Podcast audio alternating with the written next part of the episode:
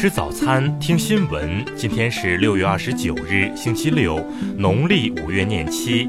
雨阳在上海问候您，早安。先来关注头条新闻。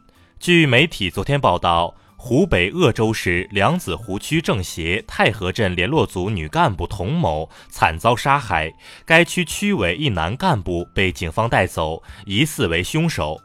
据悉，童某于二零一七年通过公务员考试，进入鄂州市梁子湖区政协太和镇联络组工作，承担财务和报表等工作。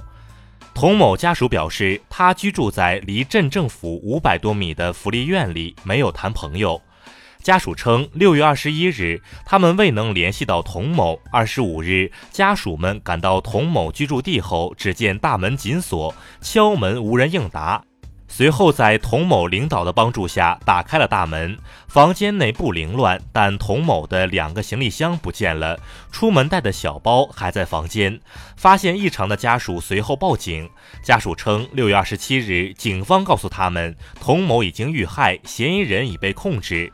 鄂州市官方人士称，童某遗体已找到，该案正在办理中。再来关注国内新闻。中国银行选举刘连葛为董事长，该任职资格尚需报请银保监会核准。同时，因工作调整，刘连葛于六月二十七日辞去公司行长职务。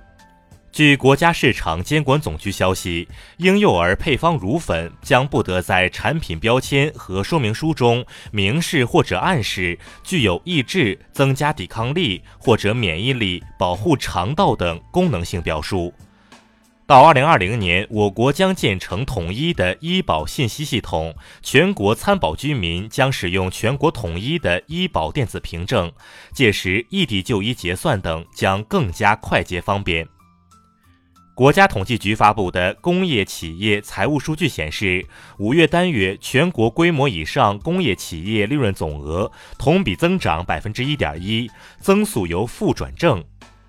据商务部业务统计，二零一九年一到五月，我国企业签订服务外包合同额四千八百二十点一亿元人民币，执行额两千八百四十九点二亿元，分别增长百分之十九点三和百分之七点五。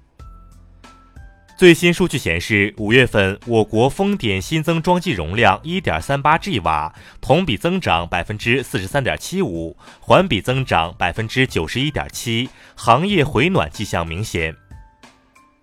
二十七日，中国小儿骨科的创始人之一吴守义教授因病医治无效逝世，享年九十八岁。报告显示，中国电子竞技专业人才稀缺，整个人才市场基本处于空白状态。预测未来五年，电子竞技员人才需求量近两百万人。再来关注国际新闻。二十八日，韩美两国朝鲜问题首席代表在韩国首尔举行了会晤，双方就三十日韩美首脑会谈有关朝鲜的议题交换了意见，并讨论了重启朝美对话的有关方案。美国众议院二十七日投票通过一项参院版的四十六亿美元紧急支出法案，为南部边境涌入的寻求庇护的儿童和家庭提供急需的人道主义援助。欧盟成员国领导人一致决定再次延长对俄罗斯制裁至二零二零年一月三十一日。这些措施涉及金融、能源和国防领域，以及军民两用产品。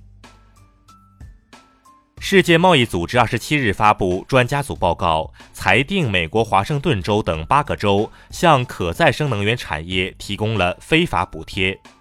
根据爱尔兰众议院提出的新法议案，该国将成为欧盟第一个禁止在家庭和工业清洁剂中使用塑胶微珠的国家。该立法议案现在已进入委员会审议阶段。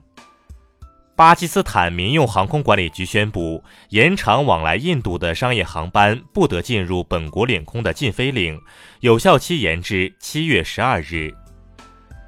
刚果金东南部卢阿拉巴省一座铜钴矿，二十七日发生塌方，至少四十一名手工采矿工遇难。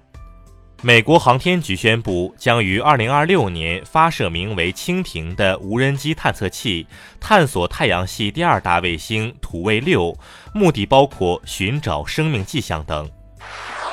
再来关注社会民生新闻。昨天，四川雷波县一客车被飞石砸中，造成三人死亡，十四人受伤。目前，公安机关正联合各部门在现场开展后续工作。